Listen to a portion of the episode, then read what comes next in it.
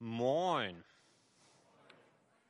So, Osterzeit ist immer eine spannende Zeit für uns als Theologen, weil dann immer die ganz komischen Artikel in den verschiedenen Nachrichtenseiten kommen über darüber, wieso es ganz unmöglich ist, dass Jesus auferstanden ist, wie äh, das gar nicht sein kann, dass das Grab leer ist. Und jetzt hat letztens, ich weiß nicht, wer das vielleicht gesehen hat, die Welt einen Artikel rausgebracht, dass äh, das Grab gar nicht leer sein kann, weil die Frauen, die dem Leichnam gefolgt sind, sich vertan haben und das falsche Grab erwischt haben. Die haben das gar nicht hinbekommen. Und als ich das so gesehen habe, dachte ich, ist das eigentlich schon sexistisch, dass Frauen unterstellt wird, dass sie nicht in der Lage sind, ein richtiges von einem falschen Grab zu unterscheiden. Und dann ist mir der weitere Gedanke gekommen, wird ja oft gesagt, dass der christliche Glaube nicht äh, feministisch genug ist und nicht äh, und frauenfeindlich vielleicht sogar. Und ich habe gedacht, nein, das ist er nicht. Im Grunde ist feministisch zu sein, zu glauben, dass die Auferstehung stattgefunden hat. Denn es war Jesus, der entschieden hat, dass Frauen entdecken, dass er auferstanden ist, dass sie das leere Grab gesehen haben und dass sie sehr wohl richtig erkannt haben, dass das Grab leer ist, dass er nicht mehr drinne ist, dass sie nicht so hysterisch und irritiert gewesen sind, dass sie das alles durcheinander gebracht haben. Und im Grunde, wer feministisch unterwegs ist, muss an die Auferstehung von Jesus Christus glauben, weil Frauen das bezeugt haben. Und dafür dürfen wir unglaublich dankbar sein, dass Jesus diesen Weg gewählt hat, sich so mitzuteilen und uns das zu zeigen, dass er wirklich lebt. Jesus lebt. Und das ist eine gute, gute Botschaft für uns. Aber die Frage ist, die sich dann so stellt an so einem Ostersonntag, wenn man so guckt in das, wo wir in der Welt unterwegs sind, was ist eigentlich unsere gute Botschaft? Was ist unser Evangelium, unsere gute Nachricht, die wir in diese Welt hineintragen können? Ich weiß nicht, ob das vielleicht manchmal so geht, dass manche denken, ja, die Christen reden da in ihren kuscheligen Kirchen es ist warm dort und bequem, schöne Stühle, tolle Zeit, aber äh, ist das nicht so, dass sie sich im Grunde nur selbst etwas erzählen und das mit der Wirklichkeit um uns herum nichts zu tun hat? Und ich möchte mit uns heute darüber nachdenken, ist das wirklich so? Hat das, was wir als gute Nachricht glauben, hat das etwas mit unserer Welt um uns herum zu tun? Wir haben zwei Jahre Pandemie hinter uns. Ich weiß noch, wie vor zwei Jahren eben das große Drama war, dass keine Ostergottesdienste stattfinden konnten wegen der Pandemie. Und diese Pandemie hatte große Folgewirkungen, die bis heute nachwirken. Es gibt 100.000 Tote, über 100.000 Tote in Folge der Pandemie alleine in Deutschland. Es gibt Streit in Familien und Gemeinden es gibt eine große wirtschaftliche Belastung, die daraus folgt, die unsere noch Kinder und Enkel belasten wird. Was ist unsere gute Botschaft angesichts von zwei Jahren Pandemie? Und jetzt kommt auch noch ein brutaler, sinnloser Krieg dazu, direkt vor unserer Haustür, wo Menschen sterben ganz sinnlos, ohne dass es irgendeine Berechtigung dazu gibt. Wie gehen wir damit um? Diese Zeit, die wir jetzt in den letzten Jahren durchgemacht haben und gerade auch diese letzten Monate nochmal, sind für uns als Menschen, gerade hier im Westen, gerade hier in Deutschland, ein brutaler, harter Wirklichkeitsschock. Pandemie und Krieg sind nicht gut. Es gibt an den Sachen für sich selbst nichts Gutes. Aber dieser Wirklichkeitsschock ist wichtig für uns. Und wir dürfen diese richtigen Lehren aus diesen Situationen herausnehmen. Sie können uns helfen, vielleicht bestimmte Illusionen, die wir uns machen, bestimmte Illusionen, die wir uns vor Augen führen, können uns wegnehmen und uns die Wirklichkeit neu sehen lassen. Ich glaube, das ist eine wichtige Nachricht auch dieser Osterbotschaft, der Auferstehungsbotschaft, dass wir die Wirklichkeit sehen, wie sie ist. Was ist diese brutale Wirklichkeit, die uns diese letzten Jahre gezeigt haben? Die brutale Wirklichkeit dieser letzten Jahre ist, unser Leben ist zerbrechlich. Unser Leben ist zerbrechlich. Und zerbrechlich kann Verschiedenes bedeuten. Unser Lebensstil ist zerbrechlich. Wir merken, wie anfällig unser Lebensstil ist. Diese ganzen Diskussionen auch über die Frage, wie weit soll das Embargo gehen und das alles, zeigt, wie zerbrechlich unsere Gesellschaft ist, wie zerbrechlich mein ganz persönlicher Lebensstil ist, wie von außen Dinge über mein Leben Besitz ergreifen und verhindern, dass ich mein Leben so leben kann, wie ich es vielleicht gerne möchte. Dass die Vorstellung, wie ich mein Leben führen möchte, sehr schnell vorbei sein kann. Aber Zerbrechlichkeit bedeutet auch Sterblichkeit. Unser Leben kann schneller vorbei sein, als uns lieb ist. Da ist ein unsichtbares kleines Virus und das bedroht unsere Gesundheit. Das hat es schon immer, aber es ist uns noch mal viel drastischer vor Augen geführt worden, worden, wie zerbrechlich unser Leben ist. Da ist ein Krieg und plötzlich sind Männer und Frauen herausgefordert, sich mit dem Tod zu beschäftigen. Vielleicht selber sogar die Waffe in die Hand zu nehmen und ihr Leben zu riskieren. Unser Leben ist zerbrechlich. Unser Leben war schon immer zerbrechlich, aber wir haben es in unserer Gesellschaft ein Stück weit vielleicht in den Hintergrund gedrängt. Wir wollten uns dem nicht stellen. Und jetzt kommt dieses Bewusstsein, diese Einsicht über die Zerbrechlichkeit unseres Lebens mit Wucht zurück. Was haben wir als Christen in diese neue Wirklichkeit hinein zu sagen? Trägt unser Glaube auch in dieser neuen Wirklichkeit. Was bedeutet es, wenn wir an Ostern herausrufen, er ist auferstanden? Ist das nur, damit wir unsere Seele streicheln und uns an einem Tag gut fühlen?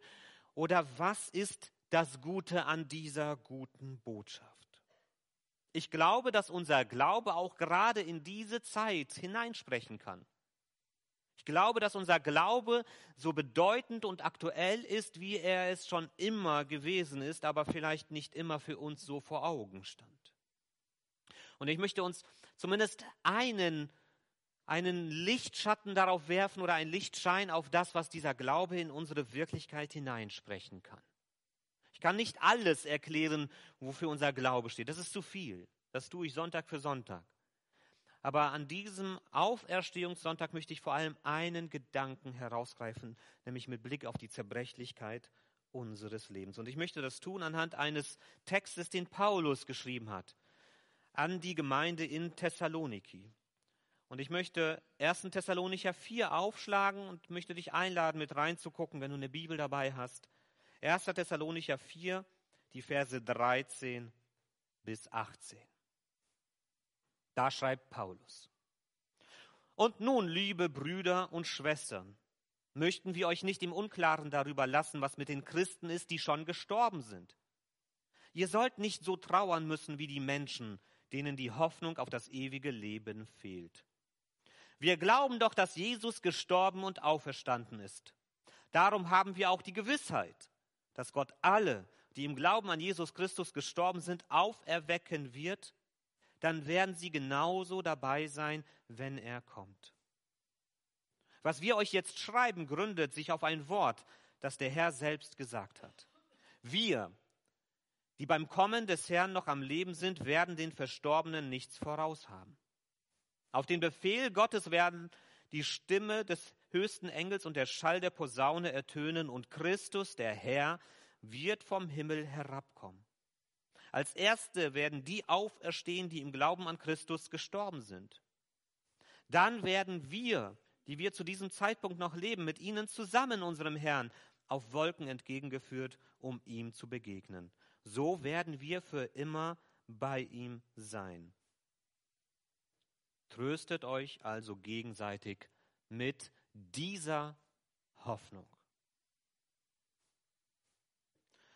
Anhand dieses Textes möchte ich uns vier Gedanken weitergeben.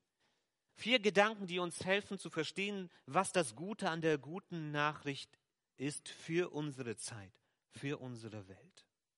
Das erste ist die Perspektive. Mein Glaube schenkt mir eine neue Perspektive auf diese Welt. Dein Glaube schenkt dir einen anderen Blick auf das Leben. Dein Glaube schenkt dir einen anderen Blick auf das Leben. In Vers 13 zeigt uns Paulus diesen anderen Blick auf das Leben. Ein Blick, der uns in unserem westlichen hier verloren gegangen ist. Unser Glaube hat sich zurückgezogen aus der Gesellschaft. Und damit, dass unser Glaube sich aus der Gesellschaft zurückgezogen hat, sind andere Dinge in diese Lücke hineingeraten. Und eines der Dinge, die quasi den christlichen Glauben ersetzt, ist der Materialismus.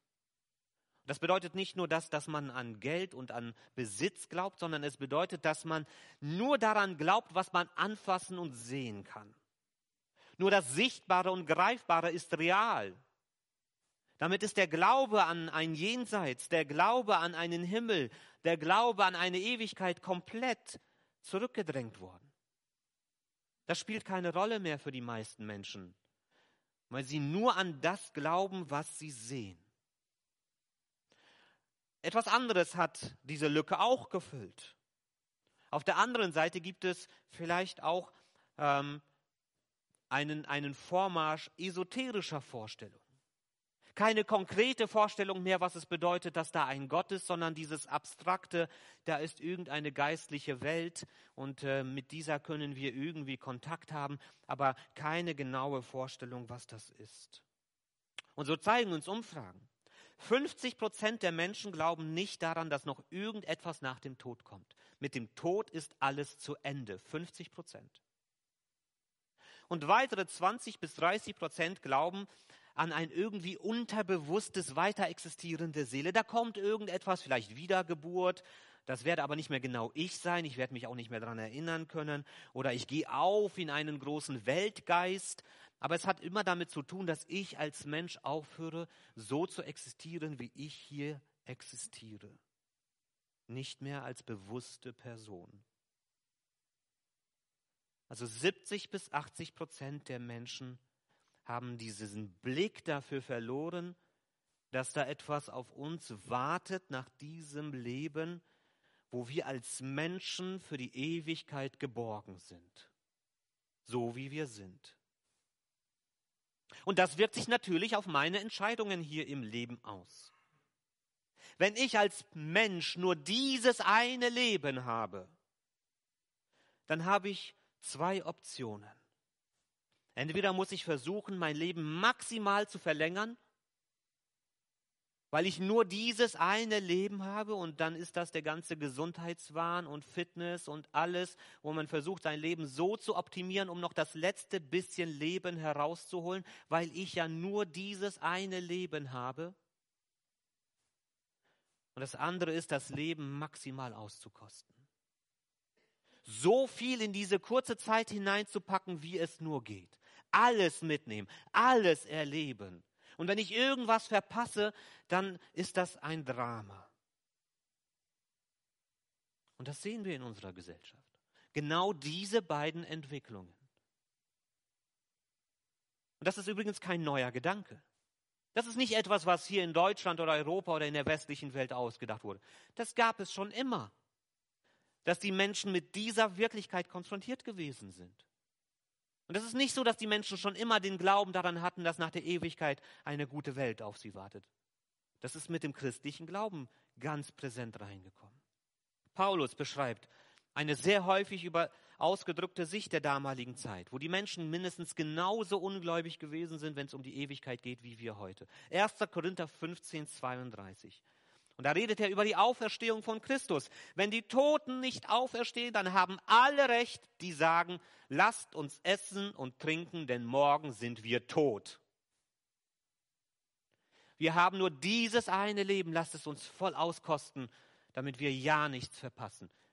Wenn Christus nicht aus dem Grab gekommen ist, dann haben diese Menschen Recht dann haben wir nur die Wahl, entweder zu versuchen, unser Leben maximal zu verlängern oder es maximal auszukosten, weil wir nur dieses eine Leben hier haben und danach geht die Kerze aus und es ist vorbei. Natürlich wirkt sich das auf mein Leben aus, wie ich über diese Welt und vielleicht auch die Welt darüber hinaus denke. Was ist nun unsere christliche Perspektive darauf? Aus 1. Thessalonicher 13 sehen wir, ja, es gibt Grenzen für unser Leben und die müssen wir auch annehmen. die müssen wir sehen. Es gibt den Tod, der auf uns wartet. Wir werden nicht dieses Leben ewig leben. Dieses Leben ist zerbrechlich und wird an ein Ende kommen. Da verschließen wir nicht die Augen vor. Da bilden wir uns nichts ein, sondern wir nehmen das einfach an. Aber gleichzeitig sehen wir, dass dort noch mehr auf uns wartet, dass mit diesem Leben eben nicht alles vorbei ist, sondern dass dort mehr für uns bereit liegt, dass Christus mehr für uns bereithält als nur dieses Leben, dass du als Mensch nicht dafür geschaffen bist, 70, 80, 90 Jahre zu leben, die Augen zu schließen und dann ist Sense und Ende, sondern dass du als Mensch für die Ewigkeit geschaffen bist. Dass du als Mensch von Gott geschaffen wurdest, um mit ihm eine Ewigkeit Gemeinschaft zu haben. Das ist unsere andere Perspektive als Christen. Wir haben eine andere Hoffnung. Wir haben eine andere Sicht auf unsere Zukunft. Und das bedeutet auch, dass ich als Christ kein Getriebener vom Jetzt sein muss. Jetzt muss ich alles auskosten. Jetzt muss ich alles leben. Jetzt, weil ich morgen nicht mehr habe. Ich bin kein Getriebener dieses Jetzt. Kein Getriebener der vielen Möglichkeiten, die ich verpassen könnte. Und ich bin kein Getriebener der verpassten Chancen weil das Unruhe bringt in mein Leben. Wenn ich die ganze Zeit Sachen hinterherjage, um nichts zu verpassen. In Christus, in dieser anderen Perspektive, in diesem anderen Blick auf die Welt, darf unsere Seele Ruhe finden. Weil wir wissen, ja, es ist nicht alles in diesem Leben erreichbar. Ich werde nicht alles auskosten können, was dieses Leben bereithält. Und ich muss es gar nicht erst versuchen. Ich muss mich gar nicht auf dieses Spiel einlassen. Denn es wartet noch etwas anderes auf mich. Ein größeres, ein reicheres Leben, echtes Leben in der Nähe Gottes. Das wartet auf mich. Das ist die Perspektive, die mir der christliche Glaube als Hoffnung schenkt. Dein Glaube schenkt dir einen anderen Blick auf das Leben. Aber damit du diese Perspektive gewinnen kannst, damit du das erleben kannst, musst du das Leben auf das richtige Fundament stellen. Dein Glaube verwurzelt dein Leben im Leben von Jesus. Dein Glaube verwurzelt dein Leben im Leben von Jesus. In Vers 14. Die Thessalonicher hatten nämlich die Sorge, was passiert jetzt mit den Toten, wenn Jesus wiederkommt. Das war ihre feste Überzeugung, dass sie noch erleben werden, dass Jesus wiederkommt. Und ihre Sorge war, dass sie selbst das erleben, aber die Toten sind tot. Sie hatten keine Hoffnung für diese Toten. Und Paulus beantwortet ihre Frage. Was ist mit den Toten, wenn Jesus wiederkommt? Sind sie für immer verloren? Jesus, äh, Paulus gibt ihnen ähm, genau. Und der äh, Dreh- und Angelpunkt dieser neuen Perspektive, die Paulus ihnen schenkt, ist Jesus Christus selbst. An Jesus hängt unsere Hoffnung auf ein neues, anderes Leben. Dieses Leben, das auf uns wartet, woher wissen wir, dass es das wirklich gibt? Woher wissen wir, dass das aber die Wirklichkeit ist? Dass es dieses neue Leben gibt, das Paulus diesen Thessalonichern dort verspricht. Woher wussten die Menschen, dass es einen neuen Kontinent auf dieser Welt gibt, als ähm, Kolumbus sich auf den Weg gemacht hat. Sie wussten es, weil er sich auf den Weg dahin gemacht hat und weil er zurückgekommen ist. Weil er erzählt hat, da wartet eine neue Welt auf uns.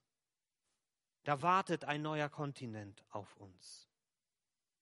Weil Menschen sich auf den Weg gemacht haben, neue Länder zu entdecken und zurückgekommen sind und weil sie davon erzählt haben, dass dort mehr ist in dieser Welt, als wir bisher wussten. Und deshalb ist es so wichtig, dass Jesus eben nicht einfach nur am Kreuz gestorben ist, sondern dass es genauso wichtig ist, dass er auferstanden ist. Jesus hat eine neue Welt erobert für uns. Er überschreitet die Mauern des Todes und er kommt verändert zurück. Er ist nicht mehr der gleiche. Aber in diesem, dass Jesus zurückkommt, verändert, zurückkommt, hat er eben eine gute Nachricht für uns. Der Tod hat seinen Schrecken verloren. Der Tod ist keine Sackgasse. Der Tod ist nicht das Ende, sondern nach dem Tod geht das Leben weiter. Und Jesus ist uns in dieses neue Leben vorangegangen. Und die gute Nachricht, die Jesus mitgebracht hat, ist, dass er dich in dieses neue Leben mitnehmen will. Dass er nicht gesagt hat, ich habe es gesehen, Edgy Badge, vielleicht findet ihr den Weg auch selber. Sondern dass Jesus uns mitnehmen möchte in diese neue Welt, die auf uns wartet. Aber der Schlüssel zu dieser neuen Welt ist eben Jesus Christus selbst, weil er diese Tür geöffnet hat weil er diesen Weg vorangegangen ist. Wenn wir in diese neue Welt Gottes hineinkommen wollen, dann muss unser Leben Wurzeln schlagen im Leben von Jesus Christus. Was bedeutet das? Das bedeutet eine tiefe Gemeinschaft mit Jesus. Und der Weg in diese tiefe Gemeinschaft mit Jesus ist der Glaube daran, dass Jesus wirklich der ist, von dem er behauptet zu sein dass wir sagen und aussprechen, ich glaube dir, Jesus, ich glaube dir, dass du wirklich der menschgewordene Sohn Gottes bist. Und ich glaube dir, Jesus, dass du uns ein neues Leben schenken willst, jetzt und in der Zukunft. Und Jesus, ich will diesen Weg mit dir gehen. Das bedeutet es, sein Leben in Jesus Christus zu verwurzeln und dann wirst du Anteil an seinem Leben haben, ein Leben, das eben in alle Ewigkeit hält. Und so möchte ich dich ermutigen an diesem Auferstehungssonntag. Sei mutig und verwurzle deinen Glauben und dein Leben im Leben von Jesus Christus. Geh diesen Weg. Stell dich auf dieses Fundament. Nimm das in Anspruch, was Jesus für dich bereitet. Heute Morgen Lass diesen Auferstehungssonntag auch dein ganz persönlichen Auferstehungssonntag werden. Denn auf diesem Fundament aufbauend darfst du die Zusage von Jesus in Anspruch nehmen. Dein Glaube öffnet dir die Tür in Gottes neue Welt. Paulus sagt, was ich euch jetzt schreibe, gründet sich auf ein Wort, das der Herr selbst gesagt hat. Wir, die beim Kommen des Herrn noch am Leben sind, werden den Verstorbenen nichts voraus haben. Es ist interessant, dass wir jetzt nicht genau einen Vers im Neuen Testament haben, den wir hier als aus, aus den Worten von Jesus, den wir hierfür benutzen können, wo Paulus sagt, das ist das Wort, das er direkt zitiert. Aber wir haben Ähnlichkeiten in anderen Aussagen von Jesus. Und vielleicht hat Paulus verschiedene Sachen auch zusammengedacht. Vielleicht gab es auch mehr Verse, die mündlich überliefert wurden, als die uns schriftlich aufgeschrieben sind. Aber Johannes 5, 28 kommt da sehr nah dran. Johannes 5 sagt Jesus selber, wundert euch nicht darüber. Die Stunde kommt, in der alle, die in den Gräbern sind, seine Stimme hören und herauskommen werden. Die das Gute getan haben, werden zum Leben auferstehen. Die das Böse getan haben, zum Gericht. Vielleicht hat Paulus das auch im Sinn gehabt, dieses Wort von Jesus, als er das ausgedrückt hat, was die Zusage ist, die wir haben werden. Wie gesagt, die Frage der Thessalonicher war, was passiert mit den Toten, wenn Jesus wiederkommt? Und Paulus gibt ihnen Hoffnung und eine Zusage von Jesus her. Auf den Befehl Gottes werden die Stimme des höchsten Engels und der Schall der Posaunen ertönen und Christus, der Herr, wird vom Himmel herabkommen als Erste werden sogar die auferstehen, die im Glauben an Christus gestorben sind. Die gehen uns voran. Aber dann werden wir, die wir zu diesem Zeitpunkt noch leben, mit ihnen zusammen unserem Herrn auf Wolken entgegengeführt und ihm zu begegnen. So werden wir für immer bei ihm sein. Der entscheidende Gedanke, den wir hier mitnehmen können, ist, Jesus kommt zurück. Er ist nicht auferstanden, um wegzugehen, sondern er ist auferstanden, um vorzubereiten, damit er uns in die neue Welt führen kann. Jesus wird wiederkommen. Das Zweite, was wir hier mitnehmen können, ist, die Toten werden leiblich auferstehen und Jesus begegnen. Es geht hier nicht darum, dass sie in unseren Gedanken weiterleben. Es geht nicht darum, dass sie als Seelen irgendwie in einen Weltgeist aufgehen. Unsere Hoffnung als Christen ist konkret. Wer gestorben ist, wird auferstehen. Und wer mit Christus, im Glauben an Christus gestorben ist, wird auferstehen und Christus begegnen, wird ihn sehen, wird mit ihm zusammen in die neue Welt Gottes hineingehen. Und das Dritte ist, wir, die wir zu diesem Zeitpunkt noch leben, werden auch mit Jesus in diese neue Welt hineingehen, werden verändert in einen neuen Leib, sagt Paulus in 1. Korinther 15. Und das Ziel, das hier beschrieben ist, so werden wir immer bei ihm sein. Das ist unsere Hoffnung. Das ist unsere Zusage, die er uns gegeben hat. Dass wir eine ungebrochene Gemeinschaft für alle Zeit und Ewigkeit haben werden mit dem Vater, dem Sohn und dem Heiligen Geist, mit diesem dreieinigen Gott. Das ist unser Ziel. Dahin bewegen wir uns als Christen. Darauf leben wir hin. Das ist das Leben, auf das es ankommt. Da wollen wir hin und da kommen wir hin, wenn wir unser Leben in Christus verwurzeln. Aber wer der Stimme, äh, der Stimme von Jesus in diesem Leben nicht folgt, wer es nicht gelernt hat, auf die Stimme von Jesus zu hören, wird seine Stimme auch im Tod nicht hören. Aber wer seiner Stimme jetzt schon nachfolgt, wer gelernt hat, seine Stimme zu hören, sie zu unterscheiden von all den anderen Stimmen. Wer dieser Stimme glaubt, der wird ja auch nachfolgen, wenn er dich aus den Toten herausruft. Dann wirst du dieser Stimme in die Ewigkeit folgen. Dein Glaube öffnet dir die Tür in Gottes neue Welt. Und das Letzte dann, das, was es für unseren Alltag zusammenfasst, ist Hoffnung. Dein Glaube gibt dir Kraft für deinen Alltag. Und es ist nur ein einzelner kleiner Satz in Vers 18. Tröstet euch gegenseitig mit dieser Hoffnung. Tröstet euch gegenseitig mit dieser Hoffnung. Es soll uns Kraft geben, was Paulus hier gesagt hat. Es soll uns Kraft geben für den Alltag, dass wir eben nicht hoffnungslos durch dieses Leben gehen. Das ist ein kleiner Satz, aber es ist eine unglaublich wichtige Aufforderung. Wir Menschen brauchen Hoffnung. Wir Menschen brauchen etwas, auf das wir schauen können, auf das wir uns ausstrecken. Hoffnungslose Menschen sind Menschen, die zugrunde gehen. Und vielleicht kennt ihr die Sage von der Büchse der Pandora. Das ist eine griechische Sage, wo die Götter sich darüber aufgeregt haben, dass die Menschen zu viel machen in dieser Welt und die haben sogar das Feuer entdeckt und das war ihnen eine Gefahr und dann haben sie eine Büchse gepackt mit allem Übel, was sie sich ausdenken konnten, Krieg und Zerstörung und alles Mögliche. Und eine Göttin hatte Mitleid mit den Menschen und sie hat in dieses ganze Übel die Hoffnung reingesetzt.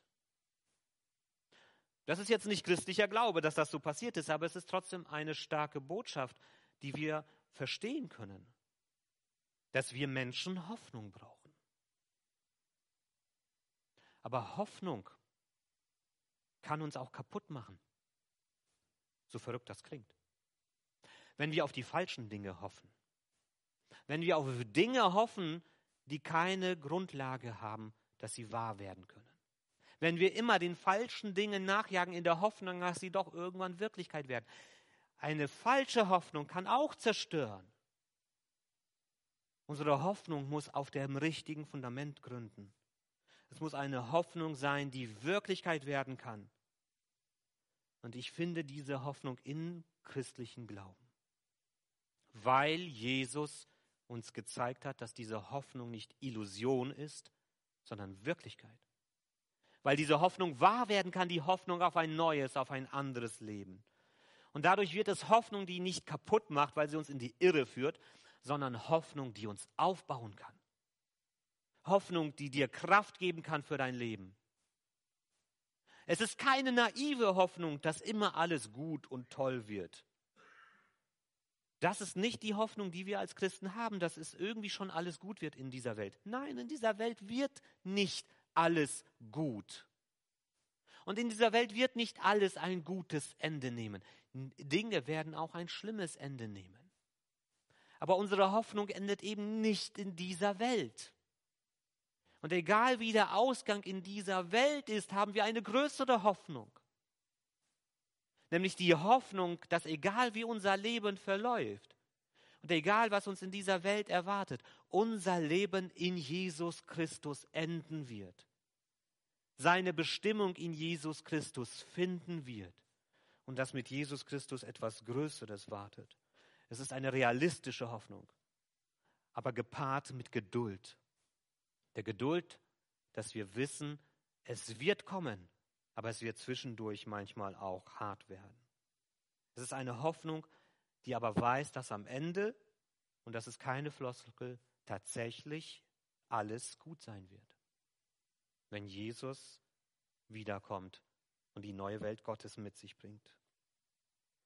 Dass uns in diesem Leben vielleicht Dunkelheit erwartet, aber dass diese Dunkelheit nicht das letzte Wort hat, sondern das letzte Wort hat das Licht der Liebe Gottes. Und das letzte Wort hat Jesus Christus, der sagt, ich mache alles neu. Das ist unsere Hoffnung. Und diese Hoffnung darf uns Kraft geben für den Alltag. Alles zu ertragen, was uns in diesem Alltag auch erwartet, weil wir wissen, mit diesem Leben, auch wenn es aus menschlicher Sicht in diesem Leben scheitert, ist nicht alles vorbei.